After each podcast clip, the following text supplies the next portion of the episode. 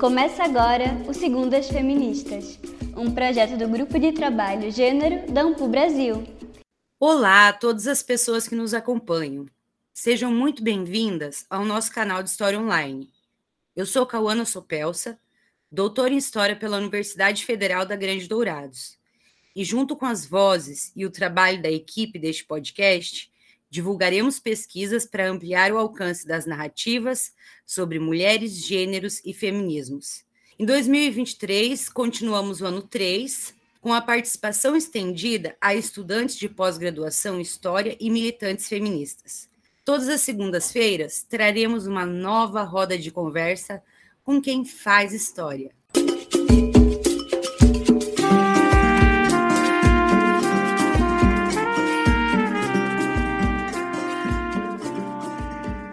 Minha terra tem palmeiras, onde canta o sabiá. As aves que aqui gorjeiam, não gorjeiam como lá.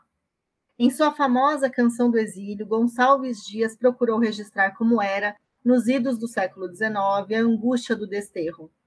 O autor falava não só do estranhamento à nova terra, mas destacava também o anseio de retornar para aquele mundo que lhe era caro. Contudo, o que fazer quando o mundo para o qual se pretende retornar já não é mais o mesmo? Ou então, quando se passou por inúmeros processos de trocas culturais e reinvenções de si, mudando assim o seu olhar sobre a vida, a realidade social e suas expectativas sobre o mundo. E mais do que isso, o que é passar por todos esses processos quando se é uma mulher do século XX? Essas são algumas das perguntas que a historiadora Heloísa Rosalém se propôs a responder. Para isso, Heloísa se debruçou sobre as memórias de brasileiras exiladas na França e em Portugal, investigando como esses trânsitos impactaram a relação dessas mulheres com a luta por direitos femininos, tanto durante sua estadia no exterior quanto após o seu retorno para o Brasil.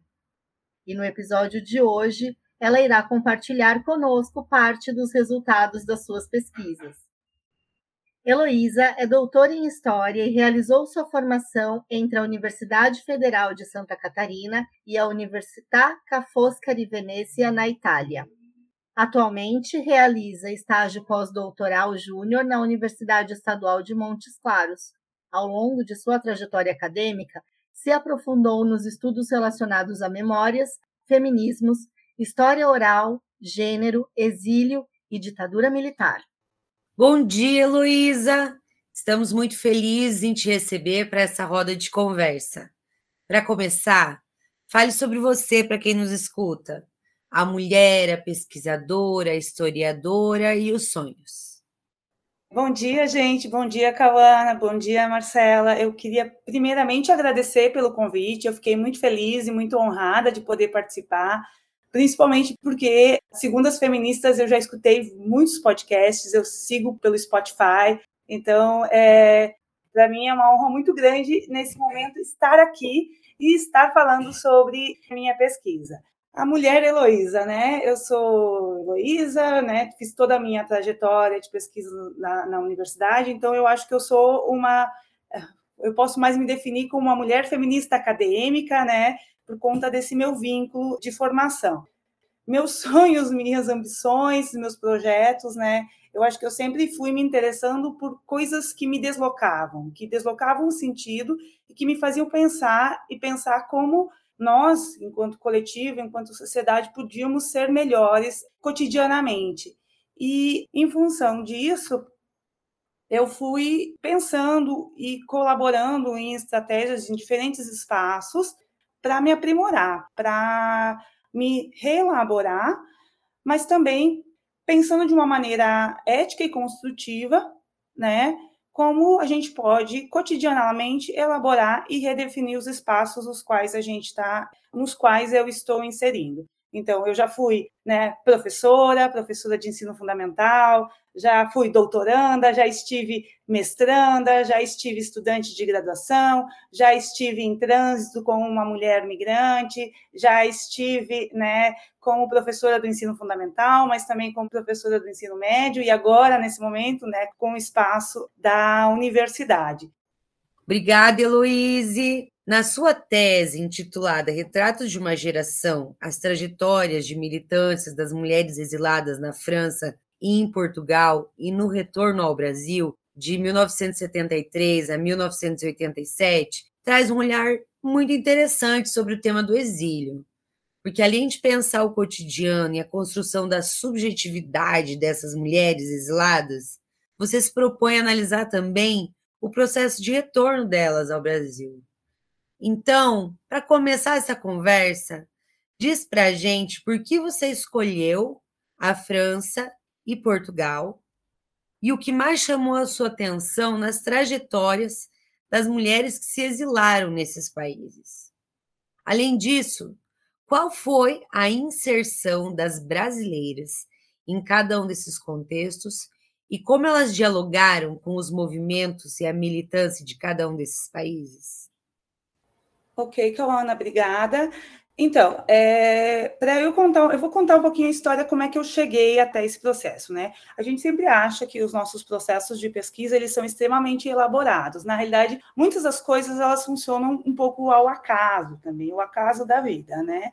No ano de 2012, eu ganhei uma bolsa e eu estudei na Itália. Eu sempre tive muito, muito, muito interesse em estudar imigração, principalmente porque isso atravessa a trajetória, a minha trajetória pessoal como também a trajetória da minha família. Minha família é de descendentes de italianos e os meus tataravós vieram da Itália e tudo mais. Mas depois o meu bisavô imigrou para Santa Catarina, depois o meu avô imigrou para a cidade de Chapecó, e depois meu pai imigrou, e depois eu, querendo ou não, acabei imigrando é, para entrar na universidade, e depois também fiz um processo de imigração internacional quando viajei para viver na Itália por um ano. Nesse período que eu vivi, nesse momento na Itália, eu comecei a perceber que, enquanto mulher, eu tinha uma série de experiências cotidianas que elas eram completamente diferentes das minhas redes de amizades, dos que eram é, meninos, jovens, imigrantes e tal. Esse contato com eles me fez questionar uma série de coisas, uma série de questões que começaram a emergir dentro dessa minha experiência que estava se reformulando nesse contexto. Isso no período de 2012. 2013 eu voltei para o Brasil e a professora Joana Maria Pedro estava com uma bolsa de apoio técnico, né? Uma bolsa é, de apoio técnico que estava oferecendo para alunos já graduados. E naquele momento, voltando para o Brasil, meio sem emprego, eu me ofereci para essa bolsa, me candidatei e comecei a me engajar dentro das pesquisas que envolve gênero, ditadura e feminismos no Cone Sul, que são os projetos de pesquisa que tanto ela, a professora Cristina e a professora Janine é, e a professora Soraya agora, né, têm desenvolvido junto à Universidade Federal de Santa Catarina. E um dia, conversando com a professora Joana, ela me recomendou para eu ler o livro Memórias das Mulheres do Exílio, que esse livro é, poderia me fazer pensar sobre algumas questões e eu poderia, a partir dele, desenvolver uma temática de pesquisa. E aí, quando eu fui ler esse livro, eu comecei a me identificar com várias das coisas e a perceber o quanto a experiência das mulheres ela era carregada de informações e de percepções que eram atravessadas por elas, né, enquanto mulheres. Não que eu ache que as mulheres sejam naturalmente construídas nem nada, não, elas se tornaram mulheres, tiveram uma série de atravessamentos ligados a casamento, ligadas à experiência da separação, ligadas às próprias experiências de militância, à maternidade, e essas experiências todas, elas de uma certa forma elas transpareciam muito fortemente nesse livro, né? E aí, em comparação, né, eu li naquele momento também o Memórias do Exílio, né, que não tem o título para ser memória dos homens, mas que majoritariamente traz uma experiência dos homens, uma experiência mais masculina, né? E aí eu comecei a comparar e a perceber essas experiências e essas diferenças. A leitura desse livro, né, foi muito significativa, né, para mim. E esse livro, ele hoje é disponível, todo mundo pode encontrar ele em PDF pela internet é um livro é, muito particular, né, é, e muito significativo, né, porque ele traz não só a história das mulheres, como a história oral das mulheres, porque a gente está falando de um livro que foi publicado em 1980, que foi escrito e organizado por mulheres, um livro que se utilizou, né, de entrevistas e entrevistas coletadas pela história oral e que depois foram transcritas e recriadas para que coubesse num formato de um livro. Mas também é um livro cheio dessas histórias e dessas narrativas que valorizaram naquele momento a experiência das mulheres exiladas. E aí, a partir disso, eu fui me debruçando dentro das temáticas para entender uma série de questões é, a respeito das pesquisas que envolviam o exílio da ditadura e como eu também poderia caminhar e desenvolver uma pesquisa é, ligada a isso. Foi um momento muito importante para mim, porque foi um casamento entre aquilo que eu gosto muito, que é escutar a história das pessoas, que é escutar a história oral, fazer perguntas, escutar é, o momento que elas estão contando as suas histórias, suas histórias de vida, né? E também um momento de juntar aquela angústia interna que eu tinha sobre a minha experiência no exterior, né? E juntar isso dentro de uma pesquisa, é, uma pesquisa acadêmica, né? O que me chamou muito a atenção foi justamente, né, esse entrelaçamento da vida cotidiana, né, principalmente nas narrativas das mulheres, entre a vida cotidiana, o casamento, as relações afetivas, os afetos, os divórcios, né, é, os amores, os não, os não amores, né, aquilo que não se consolidou e aquilo que não deu muito certo, a construção da solidariedade e a construção de uma solidariedade, né, obviamente não natural, mas enquanto nós, enquanto mulheres, e também a constituição das hierarquias e dos conflitos que se estabeleceram é, nesse período. E aí, é, nesse momento, eu desenvolvi a minha dissertação de mestrado, que foi para pensar principalmente sobre esses afetos, né? Eu tive quase todo um, um, capítulo que eu falei sobre os rearranjos familiares, né? Eu falei sobre as separações, sobre os casamentos, como o exílio é, significou muito nessa reestruturação das próprias famílias dentro da década de 70 e posteriormente, né, para pensar outros aspectos também como o próprio trabalho doméstico, a própria organização da vida cotidiana, né? Porque nesse momento, o que, que eu estava retratando, né? Retratando a vida de mulheres que, além de serem mulheres, eram mulheres de classe média, eram mulheres que foram para o exterior e que tiveram que se reorganizar em todo o seu aparato de vida, que não tinham familiares perto, próximo para dar uma, uma ajuda, um apoio, que eram mulheres de classe média que no Brasil trabalhavam muitas vezes fora ou militavam fora, mas que dentro de casa tinham uma empregada doméstica e de repente chegavam no exterior, perdiam esse status social e tinham que se reformular com relação a isso, e aí de uma certa forma, né, trabalho doméstico entra com um momento de discussão e também, né, que entram em contato, muitas delas, com esse movimento feminista, esse movimento feminista que está a mil principalmente em países como França, como Itália, né, dentro desse momento. E aí, posteriormente, eu fui para a tese e eu senti que faltou coisas na dissertação. E uma dessas coisas que faltou foi a discussão de maneira mais explícita sobre a dimensão da solidariedade. Eu entrei com um projeto sobre a dimensão da solidariedade, um caráter mais transnacional, certo? Pensando as ajudas e os apoios que essas famílias, essas pessoas, essas mulheres né, recebiam quando chegavam no exterior. E conforme o caminhar da pesquisa, eu fui descobrindo outras coisas. E aí, em função disso, eu acabei delimitando é, entre França e Portugal. França e Portugal, a escolha se deu principalmente porque eram onde existiam as maiores comunidades de brasileiros no exterior. E a escolha é, se deu em fazer uma história, uma tentativa, pelo menos, né, para ser bem honesta com as pessoas que nos escutam, né, uma tentativa de fazer uma história comparada entre esses dois lugares, para a gente entender como em diferentes lugares, em diferentes situações, a gente e as pessoas elas vão se reformulando e se reestruturando e se reconstruindo assim em função desse diferente contexto e desse espaço, tá? E aí foi por isso que eu escolhi esses dois lugares. A França já tinha pesquisas, tá? A França foi muito fácil de pesquisar. Sobre a França, eu consegui uma quantidade vasta de entrevistas. E no momento da qualificação, né, porque a gente vai passando por isso, me disseram, inclusive, ah, Heloísa, você pode trabalhar só com a França, porque Portugal parece que está muito, muito fraco para a sua pesquisa. E aí eu fiquei até muito frustrada, porque eu, a França não parecia trazer nada de novo, daquilo que, que trazia uma comparação. E a comparação ela era muito mais fantástica e muito mais criadora é, neste momento, né?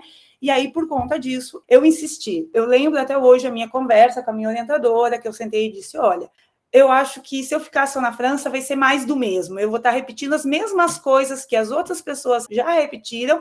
E aí eu não, eu não gostaria de ter só isso na minha tese, e eu gostaria de avançar. E avançar seria fazer uma pesquisa sobre Portugal também, né? Obviamente, a parte de Portugal teve algumas falhas, né? Por conta de todo o processo que foi é, escrever a tese durante uma pandemia, né? É, a França, então, né? Como é que se deu essa inserção nesses dois países, né?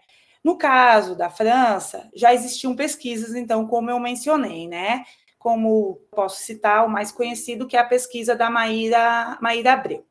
Só que muitas pessoas, quando vão olhar para o engajamento das mulheres, vão se remeter ao caso da França e vão achar que todos os outros casos são iguais os casos especificamente da França. E aí foi isso que eu quis demonstrar. Demonstrar o quê? Que a experiência das mulheres no exterior ela é múltipla, ela é variada, ela é gigantesca, ela é muito maior do que só a experiência de algumas mulheres que se engajaram no movimento feminista. Então, essa foi a grande preocupação da tese, dizer que a, situação era muito mais complexa do que isso. Dizer que algumas mulheres se engajaram no movimento feminista, sim, outras não se engajaram, outras se engajaram no retorno, outras não tiveram essa dimensão nesse momento, né? Isso foi bastante significativo para mim, porque ao criar esse quadro comparativo, também eu fui mostrando as próprias hierarquias que existiam, né, entre uma pesquisa sobre as mulheres na França, que tem todo o destaque e que é pega como unitária e única pesquisa válida, e sobre as mulheres também de Portugal, que foram muito invisibilizadas dentro deste contexto. Pois bem, eu gostaria de falar uma coisa que foi a Valentina da Rocha Lima, que ela falou ainda em 1984, num texto histórico e um texto que, infelizmente, não foi publicado no português, apesar de Valentina da Rocha Lima ser uma expoente da história oral das mulheres no Brasil, né?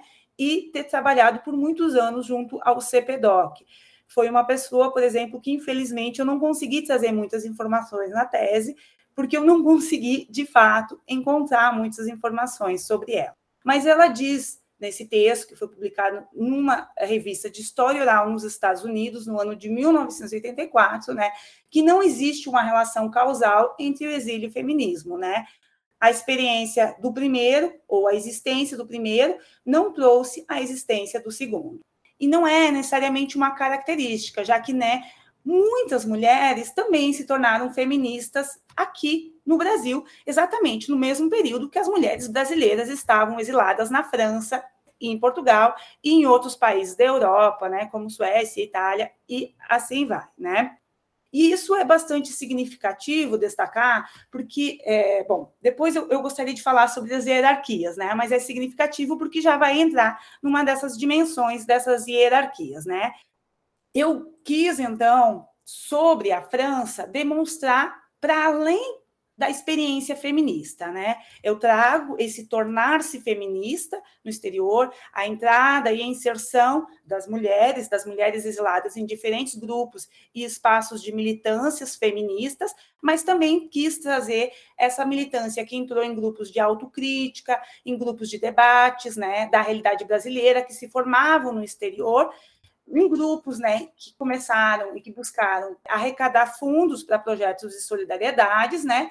E os grupos femininos, né, que como a seção feminina do PCB, que não se dizia e não se colocava como feminista, e que, né, entre as feministas e o grupo feminino, criou uma série de tensões que são bastante significativas e interessantes. Nesse contexto da França, também foi significativo a incorporação dessas noções de solidariedade, né? Tanto da solidariedade básica para a sobrevivência, que eu acabei não aprofundando na tese, mas também a solidariedade da compreensão que muitas dessas mulheres passaram a ter é, nesse momento, de se unirem e de se perceberem enquanto mulheres, enquanto experiências comuns, enquanto opressões comuns, para questionar as próprias relações que viviam nesse cotidiano, né? Então, a criação do Círculo de Mulheres Brasileiras de Paris foi bastante significativo nesse sentido. A criação né, do Grupo Latino-Americano de Mulheres em Paris também foi muito significativo, porque foram grupos que se constituíram como grupos de consciência e que a partir disso, né, começaram a questionar a si, as suas existências, as suas práticas, as suas relações cotidianas, passaram algumas delas a militar de diferentes formas, né, daquilo que estavam acostumadas tradicionalmente no Brasil, ou mais tradicionalmente junto com os grupos de debate, com o núcleo dos brasileiros é, exilados, e também passaram a questionar as próprias esquerdas e os próprios grupos né, de homens e mulheres dentro da esquerda, dentro é, desse espaço no exterior. Né? Então, é, essa noção de solidariedade foi bastante significativa. Esses grupos foram significativos porque também começaram as próprias mulheres, além de se unirem enquanto mulheres, também começaram a questionar a própria nação de mulheres, né? O que, que é ser uma mulher? O que, que é ser uma mulher brasileira? o que, que me constitui, o que, que não me constitui, né? A desnaturalizar, por exemplo, debates como a maternidade, como o casamento, que foi bastante importante para elas nesse momento, né?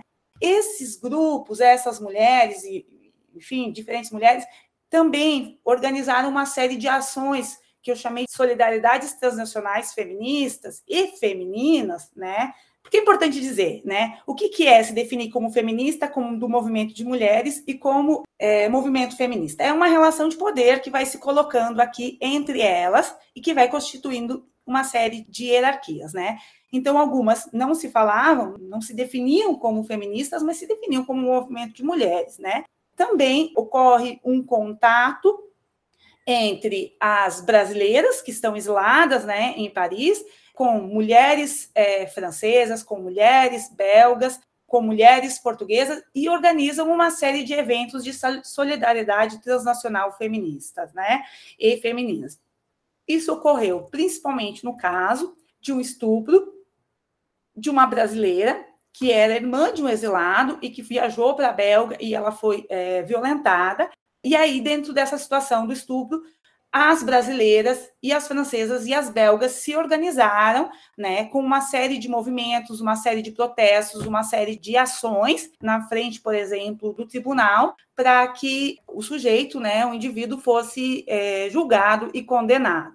Também ocorreram ações, né, como as Solidariedades das Três Marias, organizadas principalmente pelo Grupo Latino-Americano de Mulheres, né, com a Danda Prado, e outros eventos que foram ocorrendo para é, relatar sobre a realidade das mulheres latino-americanas na cidade de Paris. E Portugal, né? Portugal, para mim, foi bastante significativo porque trouxe um outro olhar sobre a história das mulheres no exílio. Em Portugal, as mulheres se organizaram um pouco menos coletivamente, né? Constituíram só um grupo e esse grupo é, de mulheres que se organizou, parece que ele não funcionava muito bem a partir dos relatos da Albertina Costa. Ele não, ele, ele era assim, era para se encontrar na casa da Marim Moreira Alves, e daí parece que lá era legal porque tinha um espaço para fazer ginástica, e aí era para discutir uns livros da Liette Safiotti, mas elas discutiram muito pouco, né? Mas eles deixaram um material muito importante para a gente, que é foi esse grupo, ou a partir desse grupo, né, que se organizou o livro Memórias das Mulheres do Exílio. Em Portugal se organizaram menos, né? é, as mulheres, não confrontaram tanto as organizações de esquerda que se mantinham no exterior, e as mulheres também que estiveram em Portugal acabaram ganhando pouca visibilidade dentro da história do feminismo, né? Porque o destaque maior sempre foi dado àquelas francesas. E aí eu costumo dizer, né? Primeiro, né, não existe uma produção específica sobre, ou pelo menos não existia até então, uma produção, uma pesquisa específica sobre as mulheres exiladas em Portugal. Não existe é, uma produção sobre o grupo de mulheres que se formou em Portugal. Então, todos os materiais que eu fui trazendo eram as próprias fontes para colocar e para discutir. E dentro da história do feminismo, elas ficavam muito apagadas. Então, costumo dizer, né, que existe a história dos exílios, né, que normalmente traz a história das narrativas, principalmente, majoritariamente dos homens, as que as mulheres aparecem são pouquíssimas. Existem, né, do lado, a história do feminismo, que daí traz todas as mulheres que se engajaram dentro dos movimentos feministas e tal. E, no final, existe a história das mulheres de Portugal, que elas são o outro dentro das mulheres do feminismo, o outro dentro das mulheres, né, o que criou uma série de dimensões hierárquicas bastante significativas dentro da própria construção e das narrativas históricas que se produziu a respeito. Neste momento, por exemplo, uma das principais teses que foi produzidas até então e publicadas sobre o exílio em Portugal menciona as mulheres muito vagamente, só para dizer que elas são mais um exemplo. E aí eu acho que retira das mulheres de Portugal e das mulheres exiladas, todo um engajamento que era muito maior do que só um pequeno exemplo que cabe, sei lá, em duas páginas, né? E elas simplesmente não aparecem enquanto contadoras das suas próprias narrativas. Olha, neste momento, recentemente, uma pesquisadora de Portugal entrou em contato comigo e aí a gente ficou conversando um tempão sobre isso, a gente ficou trocando figurinhas e eu fiquei muito triste porque ela chegou só agora, ela está escrevendo a sua tese também sobre a história dos exilados em Portugal, mas essa sua tese seria muito muito boa para mim, a escrita da minha tese, e eu fiquei muito frustrada, porque eu gostaria muito de ter lido antes de ter escrito, justamente pela ausência e pela falta é, dos documentos. Né? Então, a questão do silêncio sobre a história de Portugal, ela é bastante significativa, bastante importante. Né?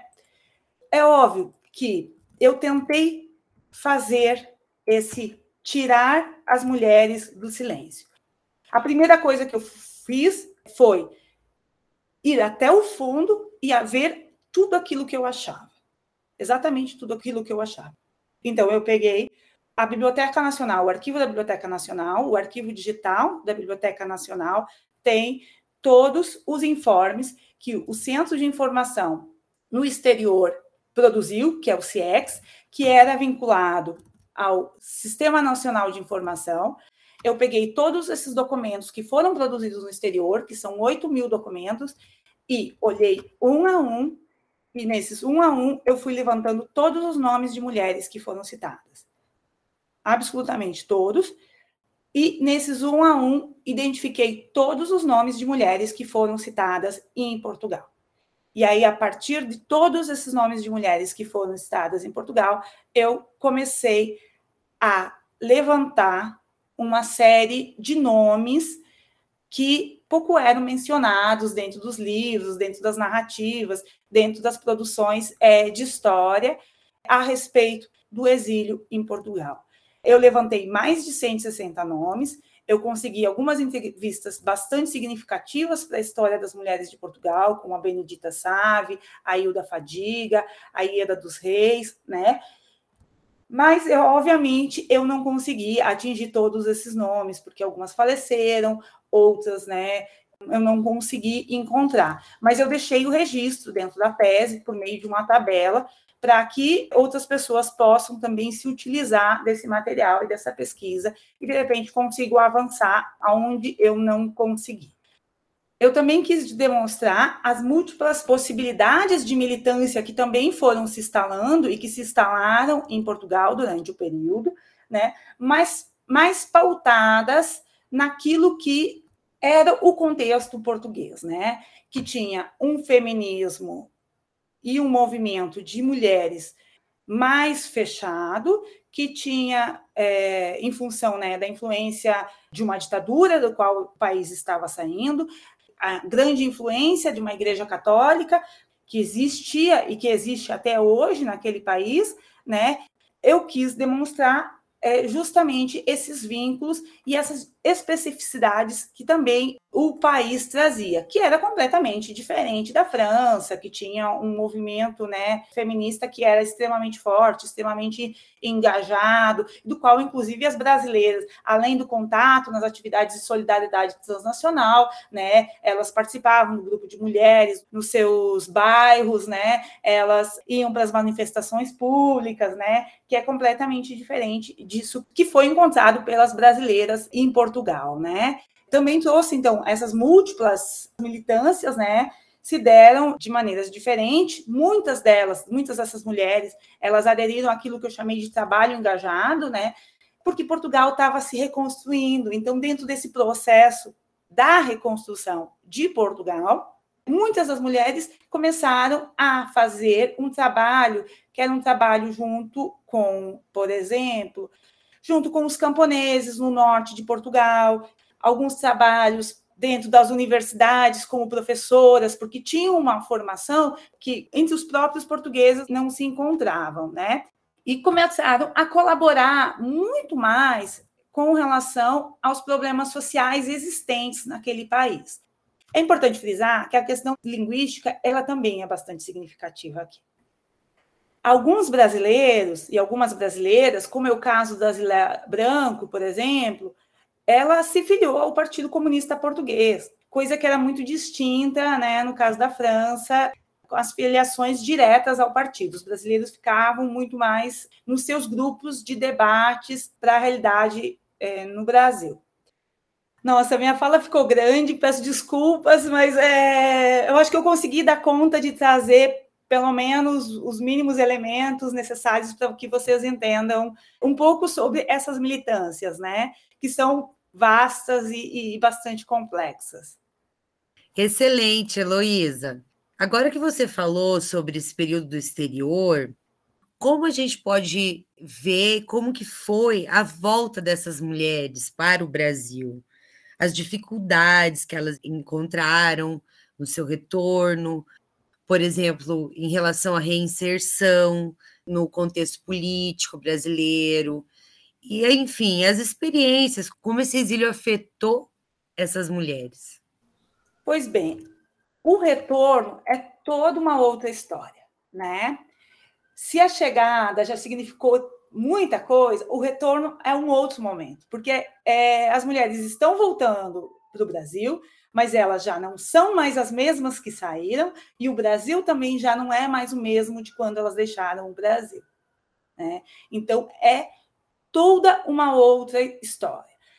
Né? Nesse retorno, as mulheres, então, elas se reorganizaram, né, as suas militâncias, né, sejam também grupos feministas, grupos femininos, debates, né, se organizaram e passaram a somar junto com aquelas que estavam no Brasil para reestruturação e a consolidação do movimento de mulheres que se organiza dentro dessa década, desse início dos anos 80.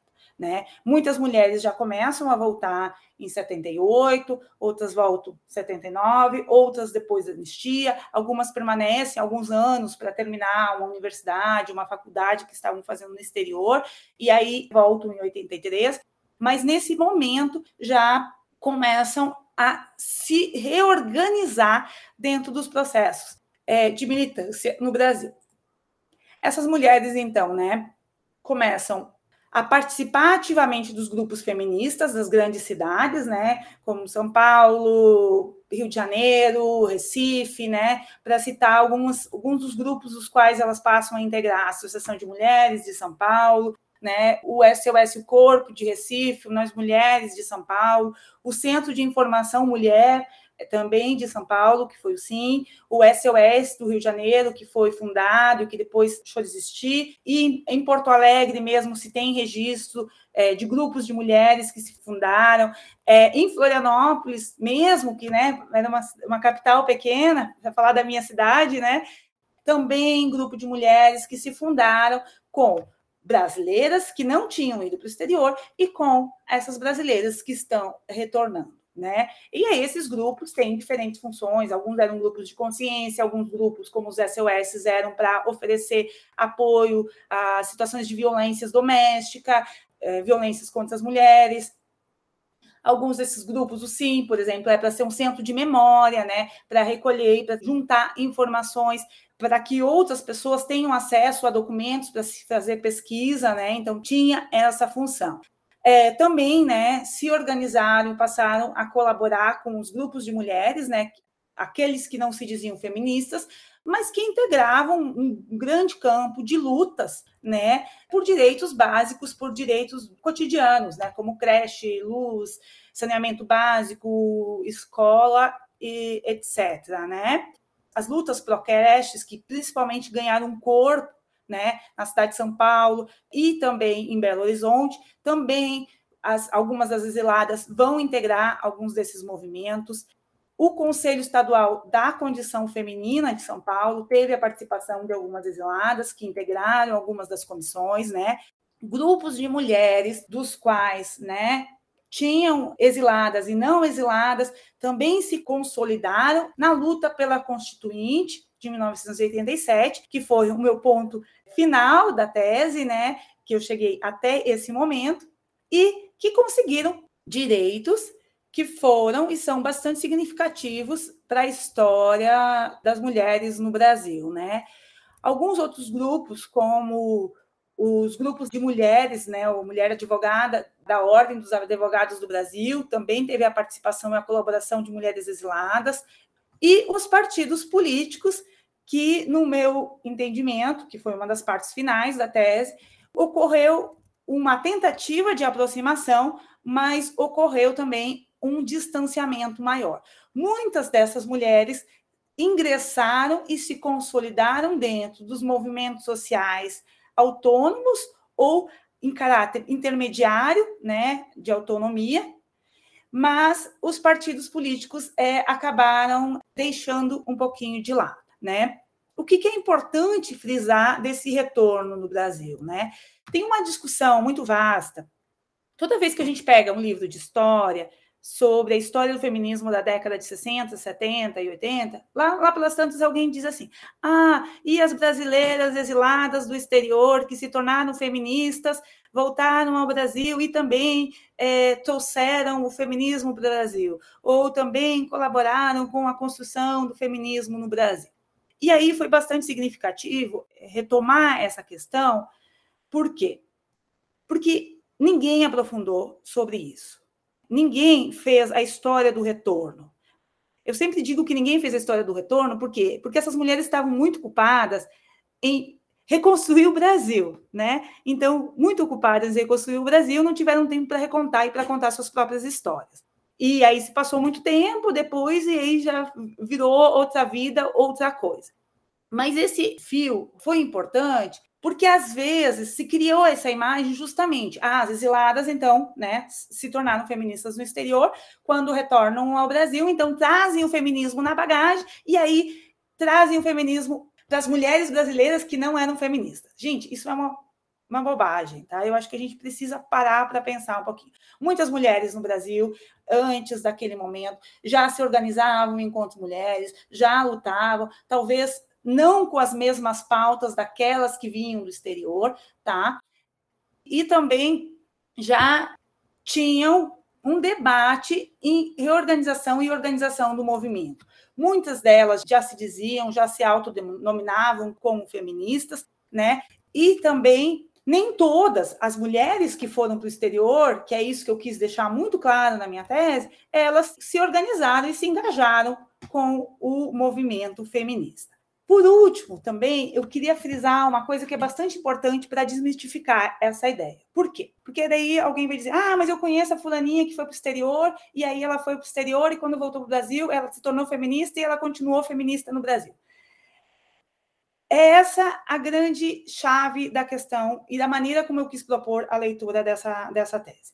Algumas mulheres foram para o exterior e se tornaram feministas dentro daquele contexto. Quando voltaram para o Brasil, por exemplo, no exterior, algumas delas estavam lá, se tornaram feministas, faziam parte num grupo de discussões no Círculo de Mulheres Brasileiras em Paris sobre o grupo imprensa. Então, discutia a, o envio de panfletos para o exterior, a produção, a escrita, a publicação e tudo mais. Aí, quando volto para o Brasil, começa a se engajar, a se elaborar, né, a conhecer esse novo país, a observar esse novo país, e aí começa a se engajar dentro de um núcleo, dentro de um grupo, dentro de um espaço que luta contra a violência contra a mulher, por exemplo, né?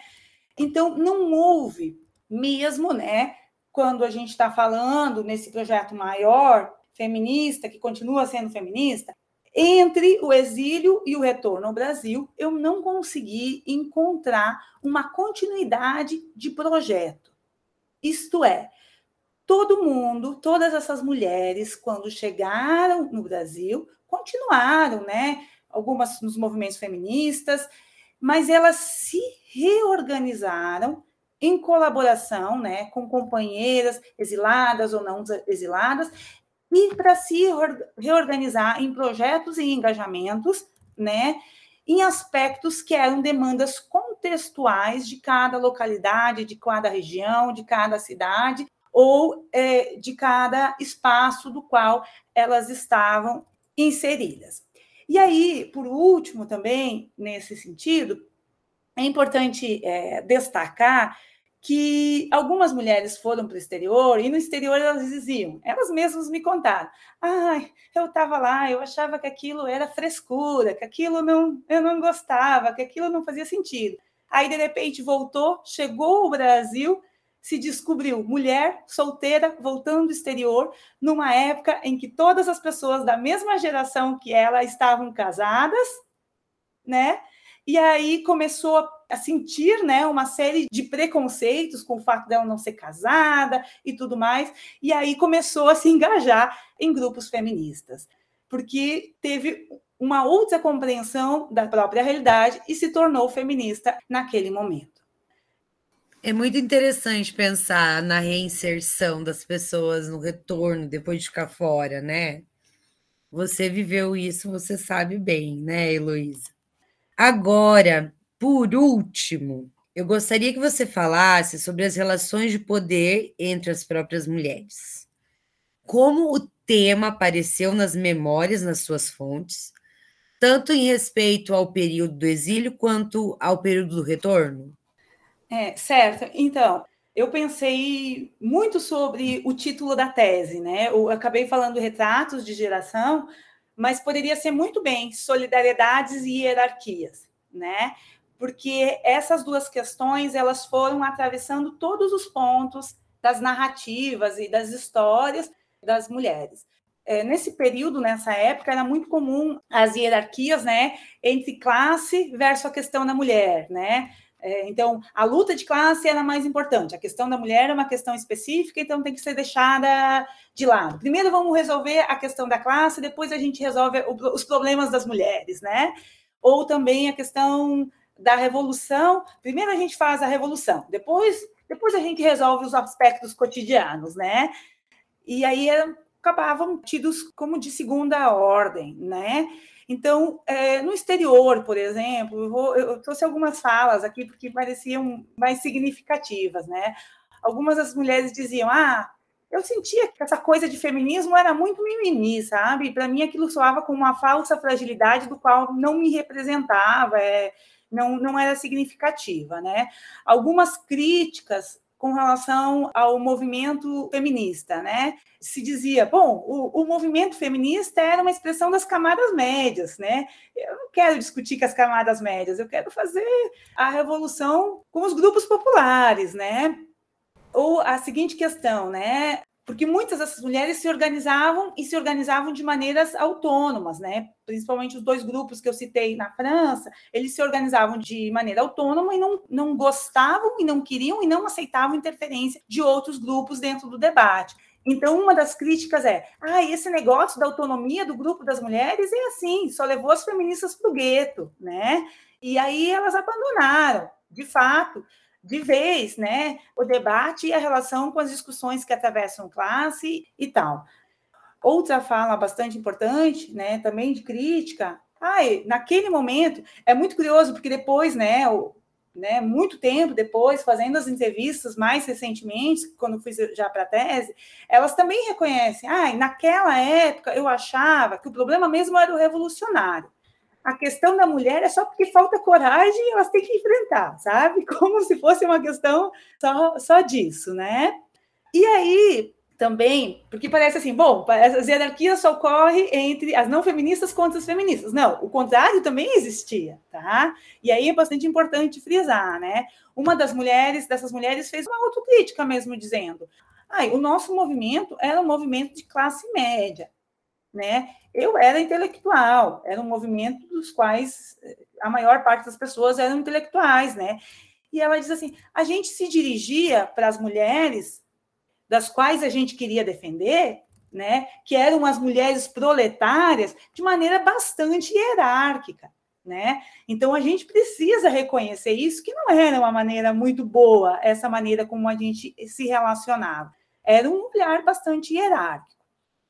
Aí no retorno, o jogo ele um pouco se inverte, tá? Se no exterior a maior crítica era das não feministas contra as feministas, no retorno, a coisa se inverte e as hierarquias são um pouco diferentes, né? Então, existia a hierarquia justamente de quem? Das mais feministas ou as mais próximas ao feminismo, isto é, ah, aquelas que foram lá na França, né? Então, uma delas fala: ah, a gente estava sempre um passo na frente. Por quê? Porque a gente tinha contato com as europeias porque a gente tinha contato com as francesas, né? Porque algumas delas, inclusive, mantiveram contatos, trocavam livros, materiais, e isso é bastante importante, assim, ó, porque é, eu acho que uma tese ainda precisa ser feita sobre a circularidade de materiais, a circulação de materiais entre Brasil França, eh, também Portugal e os demais países dentro desse período, porque circulou muita coisa, muitos materiais, e eles também criaram um impacto bastante importante, né? Outra também fala, né? Veio da França, toda feminista, chegou no Brasil e diz assim: ah, aquelas lá, elas estavam interessadas em discutir pobreza. A gente não queria discutir isso, né? Elas faziam um trabalho lá na Zona Leste.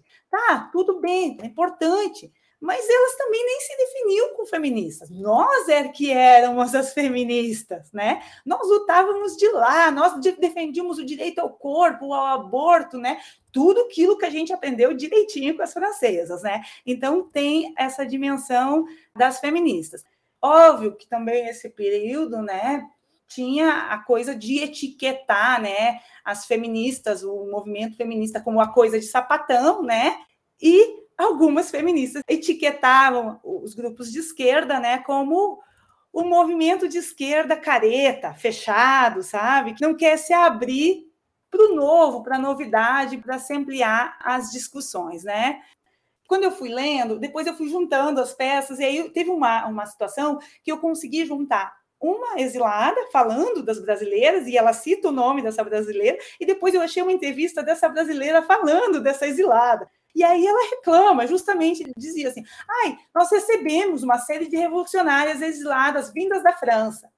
E aí, né, chegaram, queriam nos ensinar que chique mesmo era lutar pelo orgasmo, tá? Que a gente tinha que ter o direito ao prazer sexual, que a gente podia decidir o número de filhos que a gente queria ter, que nós deveríamos transformar em bandeira de luta, acabar com o homem, né, de bater em mulher. E o clamor não obedeceria e não obedece regras de gênero. E aí ela diz assim: que heresia era isso. Para nós, assim, foi um choque. A gente achava aquilo um absurdo. Mas com o passar, e ela continua relato contando, mas com o passar do tempo, a gente também começou a colaborar, a conversar, e a gente não dividiu, ela diz, não rachamos e continuamos unidas na luta das mulheres. Eu acho que eu encerro com isso, porque eu acho que é, é bastante significativo nesse encontro e nesse reencontro, no retorno no exterior, essas diferentes conversas que vão se consolidando e vão trazendo pautas que fizeram com que a década de 80 fosse muito importante para a história do feminismo no Brasil. Nossa, eu, eu me diverti muito com você falando de um lado e do outro. Que legal! Fiquei com vontade de ler a tua tese inteira agora, Heloísa. Obrigada, Heloísa. E para encerrar, eu deixo esse espaço aberto para você fazer as suas contribuições finais e indicar alguns materiais para quem quiser conhecer um pouco mais sobre o assunto. Ok, obrigada, Cauana. É, então, o que eu gostaria de frisar aqui no final, e que eu fiz questão de trabalhar isso muito bem dentro da tese, foi como em cada espaço cada uma dessas mulheres foram se moldando, vivendo e reconstruindo e reconstituindo as suas experiências. E como cada uma delas, posteriormente, quando eu sentei com elas, também foram ao narrar para mim, ao me contar, ou escrever seus livros de memórias, também foram reconstruindo e constituindo as suas experiências. Eu deixo o convite, então, para vocês, primeiro, né, ler minha tese, porque eu acho que é importante a gente indicar as nossas teses, né? Futuramente, ela vai sair um em formato de livro, ela está em processo de edição, então eu espero que mais em alguns meses seja encerrada esse processo, né? É, e, além disso, eu gostaria de indicar que todo mundo leia o livro Memórias das Mulheres do Exílio, o volume 2, que foi organizada pela Albertina Costa, Valentina da Rocha Lima, Tete Moraes e a Norma Marzola, porque são as fontes da tese e também porque outros olhares podem surgir a partir dessas fontes da tese. Então, é, é essa é a minha primeira indicação. Para quem está mais no mundo acadêmico, a minha segunda indicação é ler a dissertação de mestrado da Annette Godenberg, que foi escrita em 1987, que se chama Feminismo e Autoritarismo. É um material um pouco mais difícil de encontrar, mas eu acho que quando a gente começa a fazer uma pesquisa, a gente precisa começar por aquelas que vieram antes de nós, e antes de mim, e antes das minhas professoras, as pessoas que compuseram a banca. Veio a Annette, Annette Godenberg, então é ela que eu recomendo, né?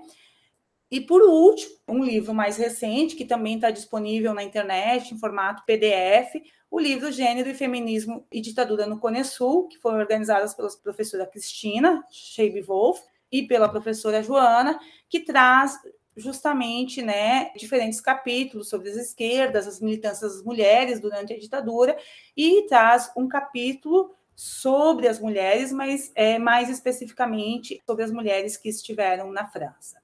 Eu gostaria muito de agradecer o convite, para mim foi uma honra muito grande. Peço desculpas se ficou muito grande a todas as minhas falas e me encontro à disposição para qualquer dúvida. Muito obrigada, tá? Imagine, Heloísa, não precisa pedir desculpa, não. É um prazer imenso te receber aqui, te ouvir. Nós agradecemos mais uma vez por você ter aceito o nosso convite e a questão da imigração, de alguma forma, ela atravessa muitas pessoas no Brasil, porque faz parte das famílias e de muitas histórias. Seja uma imigração forçada, seja uma imigração que é, foi de alguma forma planejada, enfim. Existem casos e casos, como você disse, né? E os, os lugares em que as pessoas vão, muitas vezes tem relações diversas com motivos e desejos econômicos e de raízes, ancestralidade, enfim, estudo, dá vontade de ouvir mais. A gente agradece mais uma vez e agradecemos também a todas as pessoas que nos acompanharam nesse episódio. Esperamos vocês na semana que vem com mais conhecimento produzido pelo podcast mais feminista da história. O Segundas Feministas, é claro, seguimos na luta.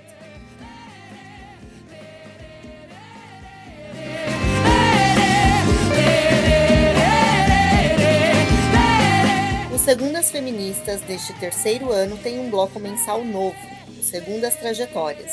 Agora você pode desfrutar do podcast em três blocos diferentes. Fique conosco! Juntas, juntos e juntos, somos mais fortes. Lê, lê, lê,